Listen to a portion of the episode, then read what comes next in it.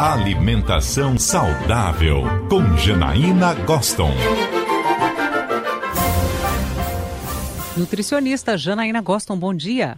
Bom dia para você, Shirley e Luciano. Bom dia para os nossos ouvintes. Bom dia, Janaína. Ô, Jana, um artigo de pesquisadores da UFMG e da USP, também do Instituto Brasileiro de Defesa do Consumidor, que foi publicado recentemente, apresenta aí um primeiro estudo realizado no Brasil que associa o preço de alimentos ultraprocessados à obesidade da população.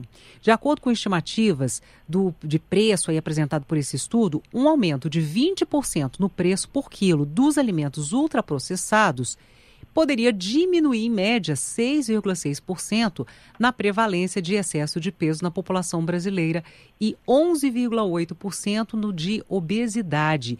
O resultado confirma achados de outras pesquisas internacionais e também uma das recomendações da, recomendações da Organização Mundial de Saúde que aumentar impostos sobre alimentos não saudáveis poderia aí conter a epidemia da obesidade. A gente já tratou aqui a respeito de alimentos ultraprocessados e tentava entender, né, Janaína, por que eles são tão consumidos.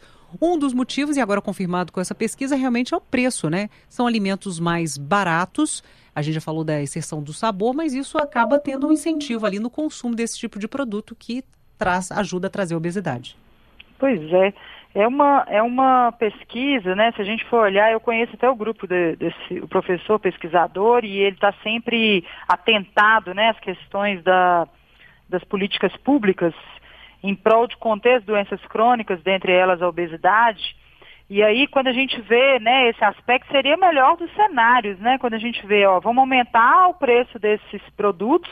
Só para relembrar, Sheila, os produtos para os nossos ouvintes que não sabem, né? O que, que são os alimentos processados e os ultras, ultraprocessados que a gente deveria abolir ou suspender o consumo, são aqueles fabricados pela indústria com adição de sal ou açúcar, ou seja, né, quando a gente fala assim, uma compota de é, pepino em conserva ali, né, que foi adicionado sal, ou compota de fruta, ou suco de caixinha que foi adicionado a, o açúcar, né, ou as carnes é, salgadas, embutidas, e os produtos diversos prontos, industrializados, como salsichas, biscoitos, geleias, sorvete, chocolates, é, mistura para bolo, barra, barra energética, aqueles macarrão, macarrões é, de pacotinho, né, temperados instantâneos.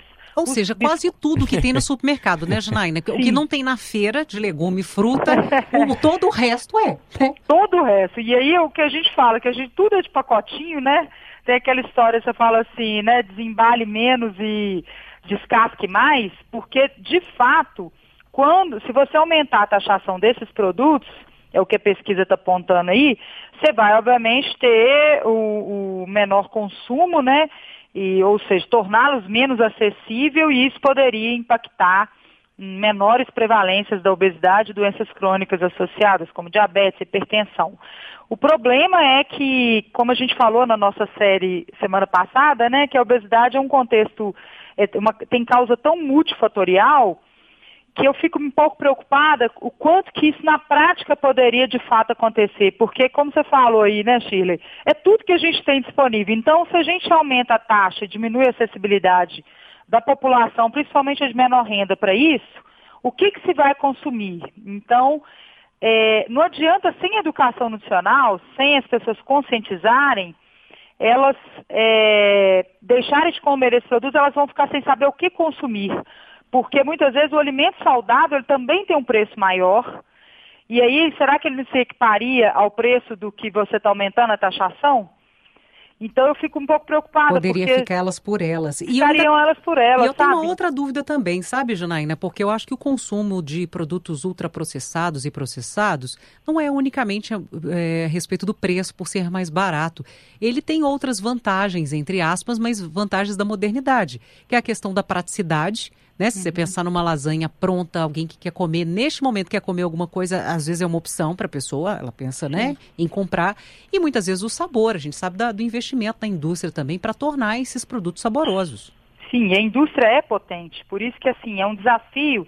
É, a gente precisa de ter pesquisas para mostrar esse cenário e mostrar que né, os pesquisadores eles estão em busca de soluções para que a gente possa publicar consensos, diretrizes, posicionamentos, mudar regras, mudar leis, mas é, realmente a indústria de alimento é potente, principalmente do alimento industrializado, e, e, aí entra essa questão, né? Porque você vai deixar de comer lasanha, será que é porque aumentou o preço ou porque você entendeu a rotulagem, porque você entendeu que a composição nutricional não é a melhor escolha, que você teria, teria outras escolhas? Seria fazer a conta no lápis mesmo, né? Papel e lápis, porque quando a gente chega num, num sacolão também, muitas vezes você se depara com o preço de certas frutas, né, Chile? Se não tiver na safra, se não tiver, às vezes, a, aquele momento onde que ela está com um custo menor, é, muitas pessoas deixam de comer aquelas frutas que não são básicas, né? Como um kiwi, uma uva, e muitas uhum. vezes a banana fica ali no dia a dia, mas não é frequente também.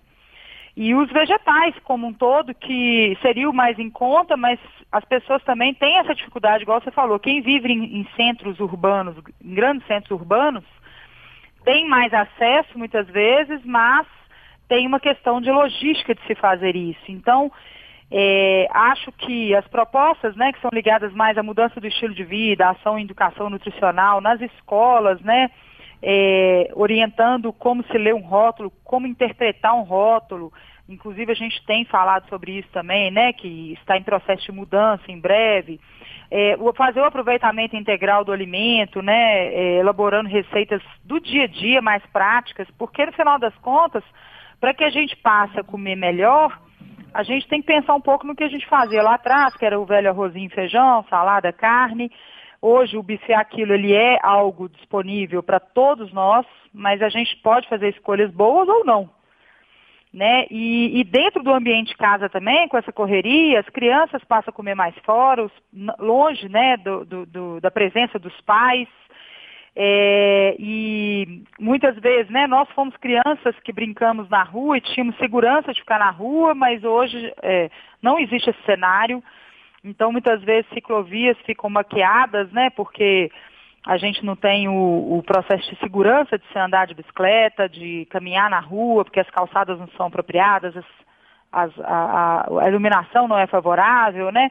Então, esse é, é um processo muito macro, né, de várias são variáveis inúmeras aí, que a gente tem que pensar, mas que eu acho que de, de alguma maneira ou outra é uma pesquisa atual, é um, uma informação que contribuiria se ela acontecesse de fato com uma redução né, dos índices de obesidade e sobrepeso significativas de fato.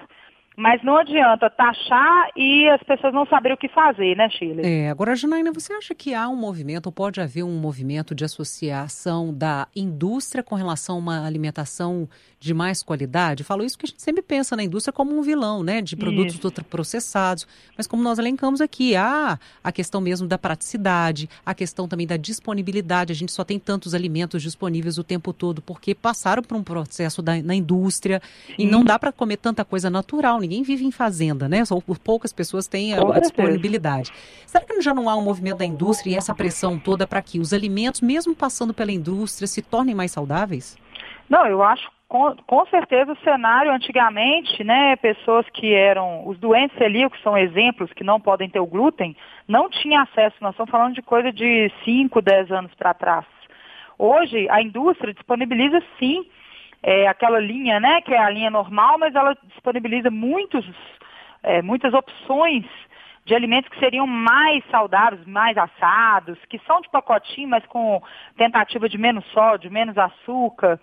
Só que é interessante ele que mesmo assim você chega na gôndola desses, desses produtos e você fica sempre com aquela dúvida atrás da orelha, né? Que você fica ali, opa, será que isso é realmente verdadeiro? E você não sabe o que fazer com essa informação e com esse tanto de produto disponível. Então, eu acho que a indústria precisaria disponibilizar, em vez da publicidade com fim somente comercial, de orientação mesmo, sabe? Porque a gente fica sempre achando que não, tem sempre uma pegadinha por trás do, da propaganda, do uhum. marketing, né? Então, acho que sim, a indústria pode ser muito uh, favorável, mas a gente precisa de entender que é, precisa ir além, né? Que é passar essa informação e a gente saber o que fazer de fato com essa informação. Essa Janaína Gostam, conosco sempre às segundas e sextas aqui na coluna Alimentação Saudável. Jana, obrigada. Um beijo para você. Até sexta. Um beijo para todos. Boa semana.